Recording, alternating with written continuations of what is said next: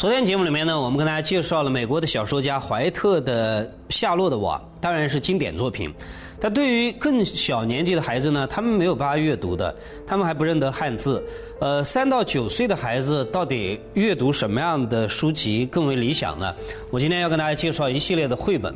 那我们首先解决一个问题，就是干嘛要阅读绘本呢？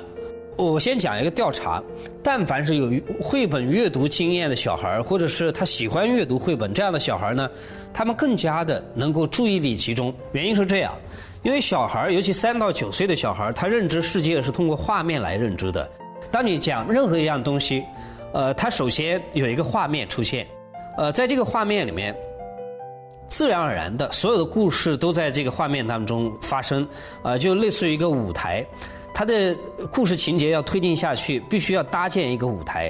你告诉他长沙，假设他曾经去过长沙，他在这里生活，他了解长沙是什么。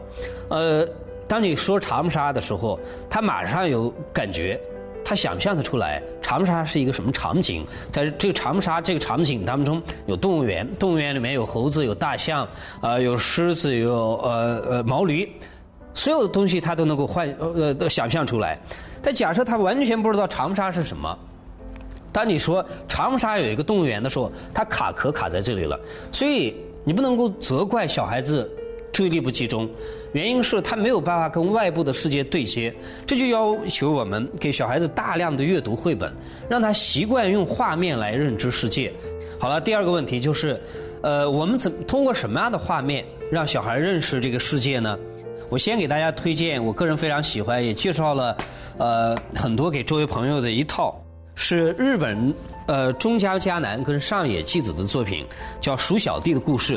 那么呃，你要问鼠小弟的故事有什么特色？相较于其他而呃绘本而言的话，它的特色是这样，他把鼠小弟啊。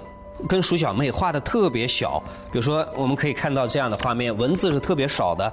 呃，你看鼠小弟画的很小，呃，有大段的留白，大段的留白就给小孩子巨大的想象的空间。我再跟大家介绍一个叫《小蓝和小黄》，这是另外一部经典的绘本了。可是大部分的大人看到这个的时候啊，不太看得懂。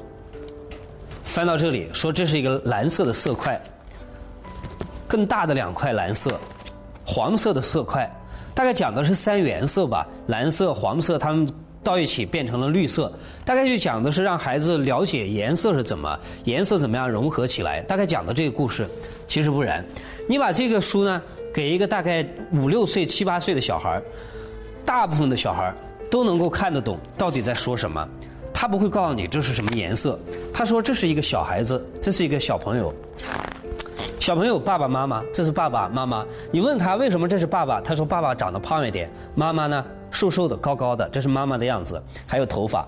小孩子都能看得懂，在小孩子的眼里，万物皆有生灵，万物皆有生命。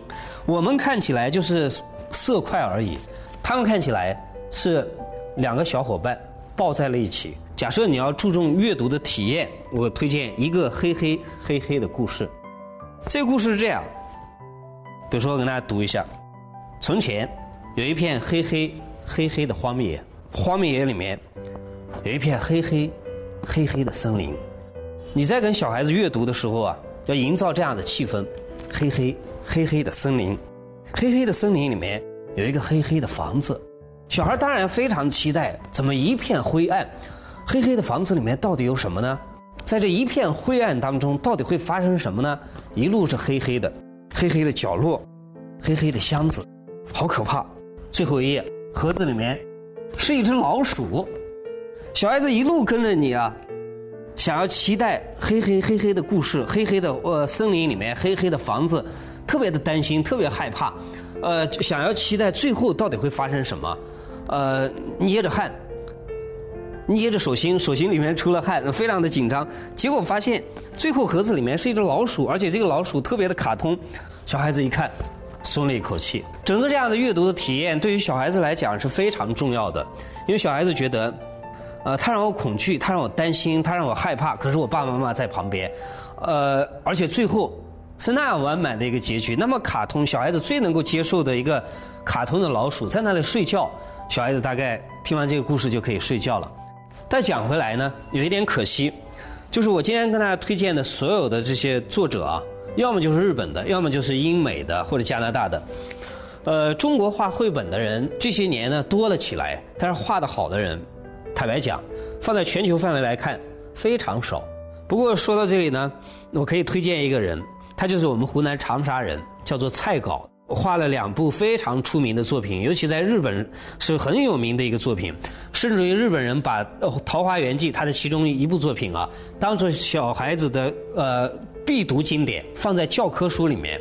但是国内的很多的读者啊，都不太知道蔡稿这个作家啊，这个这个作者。所以诸位如果有兴趣的话，你可以找他的《宝儿》跟呃《桃花源记》来看，非常经典哈。那么什么样的小孩最适合去阅读这样的绘本作品呢？我们刚刚谈过，三到九岁的孩子，他认知世界是通过画面来认知的，所以你一定要花一点时间跟自己小孩一起来阅读这些绘本作品。而绘本也是最合适去训练孩子的观察的能力、思维的能力、想象的能力，包括注意力的一个呃最好的一个选择。呃，所以我觉得阅读绘本在小孩小的时候是一个非常重要的一个体验一个过程，不但对于小孩的训练是一个重要的体验，尤其对大人来讲，其实也是一个跟着小孩子的视角、跟着小孩子的角度去重新认识这个世界的一个过程。我们刚刚讲过《小黄和小蓝》这个书啊，当我们大人读的时候，我们只看到三原色，我们只看到大的色块，但小孩子可以看到这是朋友，所以我们不妨呢放下我们固有的一些常识，跟随小孩干净的眼神，重新进入到一个纯洁干净的世界。